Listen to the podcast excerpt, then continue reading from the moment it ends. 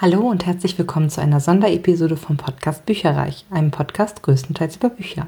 Mein Name ist Dilana und heute gibt es eine Sonderepisode für euch. Und zwar habe ich bei meiner Lieblingspodcasterin Anne Bogle von What Should I Read Next eine Episode gehört mit zehn Fragen, die sich jeder Leser stellen sollte. So übersetze ich das jetzt immer frei. Also eigentlich heißt es zehn Fragen, die man sich selber stellen sollte, könnte über das eigene Leseleben. Das war äh, in ihrer Episode Nummer 265. Da hat sie eine Frau interviewt, die heißt Laura Tremaine. Und die hat sich quasi diese Fragen ausgedacht. Und ich benutze die jetzt einfach mal. Ich äh, beantworte die jetzt quasi mal für mich selber. Und ich fände es super, super cool, wenn ihr selber die auch für euch beantworten würdet. Und könnt mir sehr gerne auch dazu Kommentare schreiben unter buicherreich.net. Das ist ja meine Webseite. In dieser Episode quasi als Kommentar. Da gibt es ja die Kommentarfunktion. Ihr könnt es aber auch für euch behalten und quasi währenddessen immer selber darüber nachdenken, was das für euch denn wäre. Fand die Fragen auf jeden Fall sehr cool, ziemlich hilfreich. Ja, und kann auf jeden Fall auch die ähm, englischsprachige What Should I Read Next Episode Nummer 265, die mich dazu inspiriert hat, empfehlen. Bevor wir loslegen, möchte ich noch kurz Werbung in eigener Sache machen. Ich habe zehn buchige Magnete auf den Markt gebracht, die kann man in meinem Online-Shop kaufen unter boicherreich.net slash shop und ich finde sie einfach super. Sie sind magnetisch, sie halten an allem, was ebenfalls magnetisch ist, zum Beispiel Kühlschränke, Magnetboards oder auch die TBR-Cards, also die Sub- Bücherwegen oder Servierwegen vom Möbelhaus aus Schweden. Kosten pro Magnet sind 3 Euro. Es gibt auch noch eine Versandkostenpauschale von 2 Euro, die sich natürlich ein bisschen relativiert, wenn man mehrere Magnete bestellt. Zwinker, zwinker. Und ich finde, sie sind wirklich sehr, sehr schön geworden und kann man auch ganz gut mal so als Gimmick verschenken oder ähnliches. Also würde ich mich sehr freuen, wenn ihr vorbeischaut. So, jetzt aber zu den Fragen.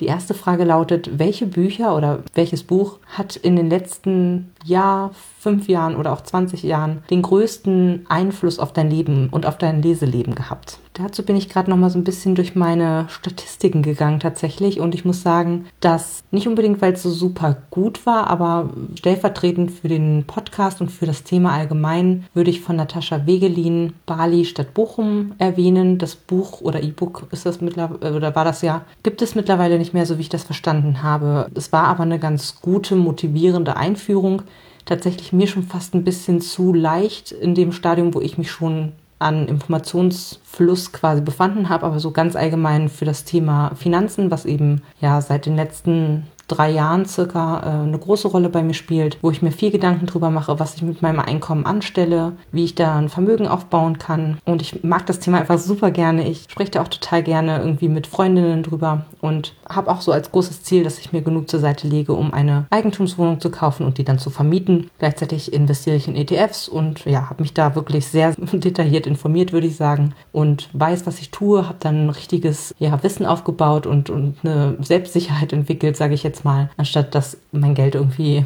einfach für irgendwelche Konsumsachen draufgehen, wo ich gar nicht richtig merke, wo sie hingehen. Also das ist ein sehr wichtiges Thema in meinem äh, Leben gewesen. Und tatsächlich war es nicht unbedingt der Podcast, der mich dazu gebracht hat oder das Buch, sondern ein Interview bei, bei irgendeinem NDR-Infosender äh, Infosender oder sowas, weiß ich gerade gar nicht mehr genau, das Natascha eben geführt hatte. Und ja, finde ich sehr cool. Dann muss ich sagen, was zu dem damaligen Zeitpunkt mein Leben ziemlich auf den Kopf gestellt hat, war das Hotel New Hampshire von John Irving. Das ist das erste Buch, was ich von John Irving gelesen habe. Viel zu früh mit, weiß ich nicht mehr, irgendwann im Jugendalter, sage ich jetzt mal, stand es bei meiner Mutter rum und ich glaube, sie fand es gar nicht so gut, aber ich bin total, ja, zum Fan mutiert. Ich hatte vorher irgendwie nur so Fantasy gelesen und auch eher ja, so Wolfgang Hohlbein und sowas. Also ja, auch in der Altersrange, äh, für die das in Ordnung ist. Und John Irving hat ja schon auch manchmal sehr deftige sexuelle Geschichten mit da drin. Also ja, wird ja ziemlich offen über Sex geschrieben. Deswegen vielleicht äh, alterstechnisch gar nicht unbedingt so passend äh, damals. Aber ich bin total drauf abgegangen und habe wirklich fast,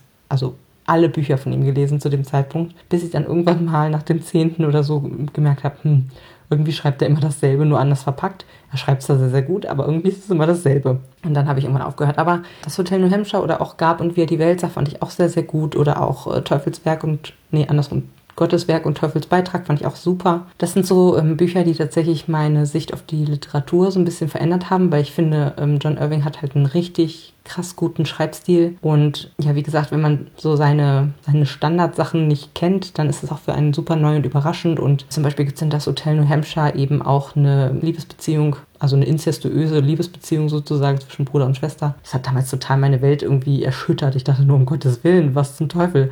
Aber irgendwie war das Buch trotzdem sehr, sehr gut. Da geht es ja um eine, ja, ich glaube, fünf Kinder das fünf Kinder, also eine große Familie, die äh, sich so durchschlägt und Schicksalsschläge ertragen muss und immer wieder Hotelbesitzer von Hotel New Hampshire eben ist, in unterschiedlichen Ausprägungen. Unter anderem äh, in einer ehemaligen Schule oder irgendwie sowas oder in einem ehemaligen Kindergarten. Und dann sind die Tische irgendwie alle in der Erde verankert mit Schrauben und die Waschbecken und Klos sind halt für, für Kleinwüchsige bzw. Kinder eben ausgelegt und ja, sie arbeiten damit, sagen wir es mal so. Also wirklich auch lustige Szenen mit dabei. Aber das hat mir mal gezeigt, was es noch so geben kann, neben Fantasy. Was ich auch sehr, sehr berührend finde, war In meinem Himmel von Alice Sebald ein wahnsinnig krasses Buch von einer Toten erzählt, die vergewaltigt und äh, getötet wurde und am Feld verscharrt wurde und jetzt beobachtet, wie die Familie oder ihre Familie quasi damit klarkommt. Und das fand ich tatsächlich auch sehr, sehr krass und sehr berührend und hat mir nochmal so ein bisschen ja, vor Augen geführt, wie schnell man als Frau eigentlich, selbst wenn man sich irgendwie selbstbewusst fühlt oder vielleicht sogar sportlich ist, ja, wie leicht man dann doch irgendwie auch von Männern eben vergewaltigt oder untergebuttert werden kann. Und das ist einfach nur krass auf jeden Fall, aber es ist auch super gut geschrieben und hat mir sehr, sehr gut gefallen. Was ich auch sehr gut fand, war Schiffbruch mit Tiger von Jan Martell. Das könnte für viele Leute auch nochmal lebensverändernd sein, sage ich jetzt mal, weil es eine ganz neue Perspektive auf Glauben und Religion wirft und gleichzeitig eine super spannende Geschichte ist. Also eine Metapher, aber gleichzeitig auch eine gute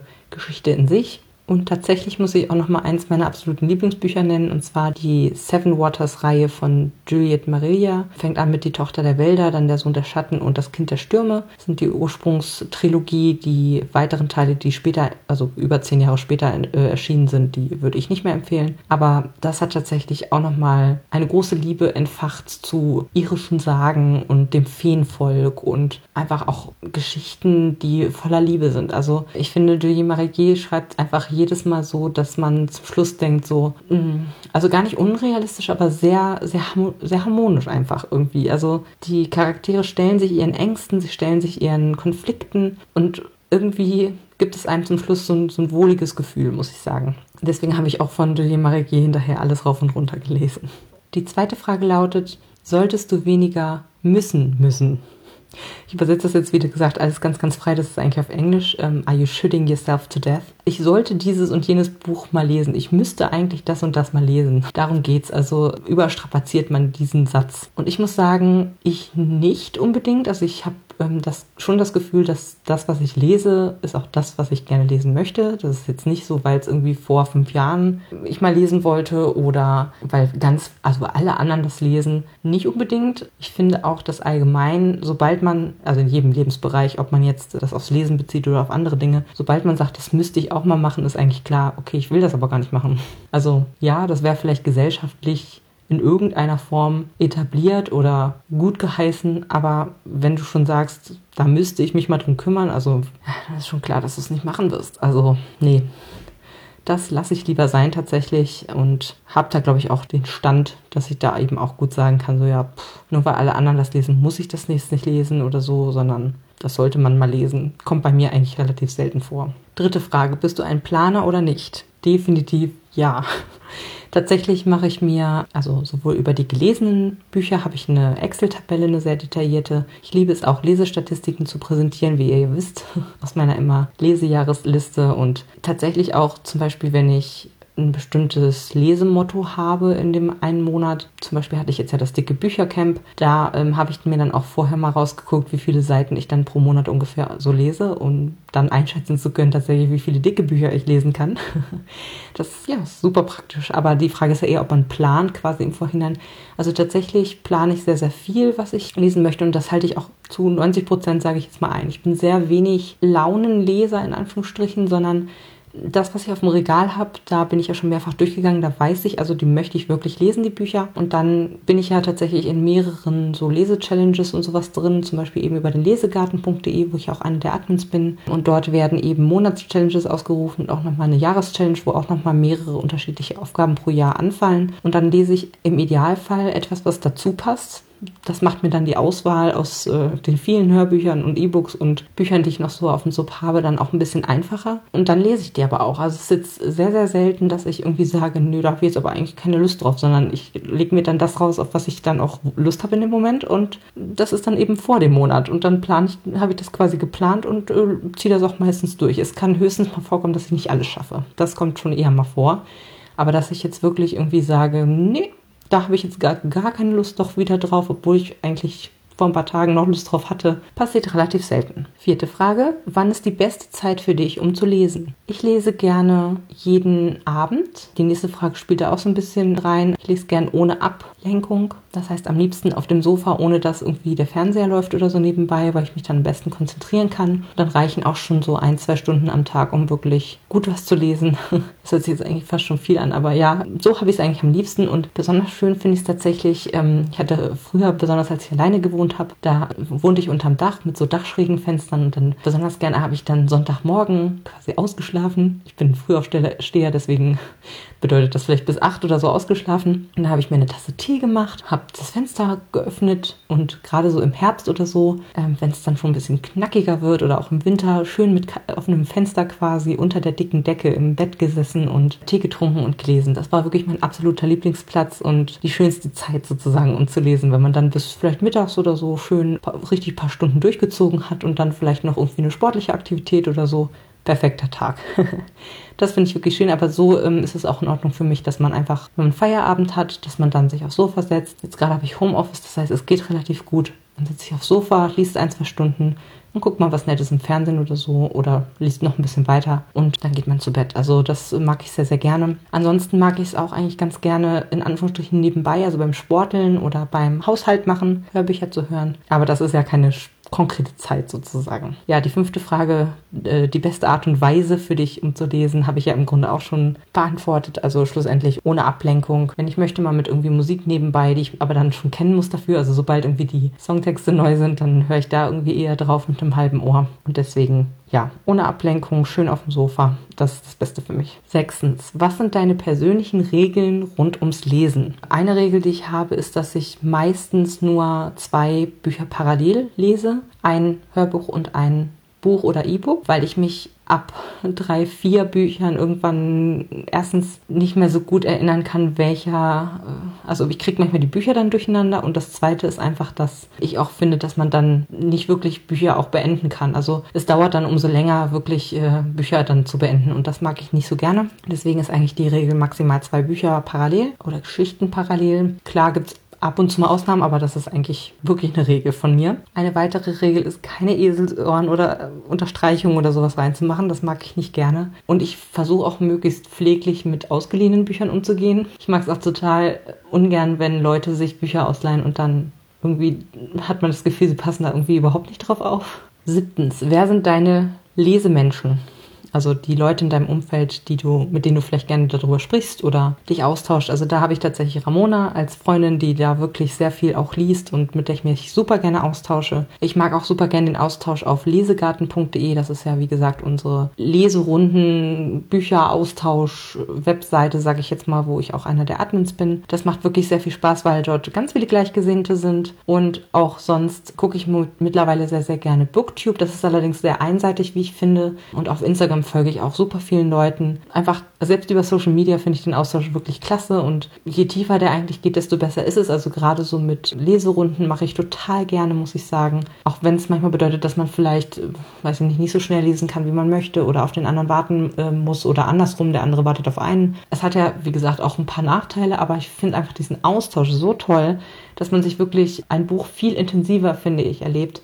Ich habe auch zum Beispiel auf der Arbeit ähm, ein, zwei Kolleginnen, die äh, auch sehr, sehr gerne lesen, mit denen ich mich auch regelmäßig austausche und eben durch meinen Podcast natürlich auch, wobei das auch eher einseitig ist. Ich habe eine sehr, sehr fleißige Kommentiererin, aber äh, tatsächlich wird auch die Kommentarfunktion nicht so häufig genutzt, was ich ein bisschen schade finde. Ja, es ist noch ein bisschen verhalten, aber grundsätzlich würde ich mich über noch mehr Austausch tatsächlich auch freuen, weil ich es einfach total liebe, mit Leuten über Bücher zu sprechen und auch mal kontrovers zu diskutieren ähm, zu Buchmeinungen tatsächlich. Das finde ich eigentlich ganz cool. Achtens, gibt es ein Genre oder einen Autor oder eine Autorin oder ein bestimmtes Thema, was du einfach nicht lesen solltest. Also hier steht uh, that you just need to quit. Also ja, was man einfach nicht lesen sollte oder was für einen selber irgendwie ganz furchtbar triggernd ist. Da muss ich sagen, ja, wenn es zu blutig ist, finde ich es manchmal richtig richtig gehend ekelhaft. So Horror oder so würde ich, glaube ich, nicht unbedingt lesen wollen. Auch so sehr, ich sag mal, so Hardcore-Sex-Sachen finde ich auch nicht so cool. Also Erotik, in Anführungsstrichen, da kann ich nicht so wahnsinnig viel abgewinnen, muss ich sagen. Und ich habe eine immer niedrigere Toleranzschwelle für alle möglichen toxischen Beziehungen, die dargestellt werden. Gerade so im Jugendbuchbereich, Young Adult, New Adult, wie auch immer sie alle heißen. Ich weiß noch, da habe ich irgendwann, ich glaube letztes Jahr, die After-Reihe angefangen und ich, ich, also ich konnte nicht. Ich habe es zwar zu Ende gehört, das erste Buch, weil ich es halt auf dem Sub hatte und auch mir eine gute Meinung dazu bilden wollte.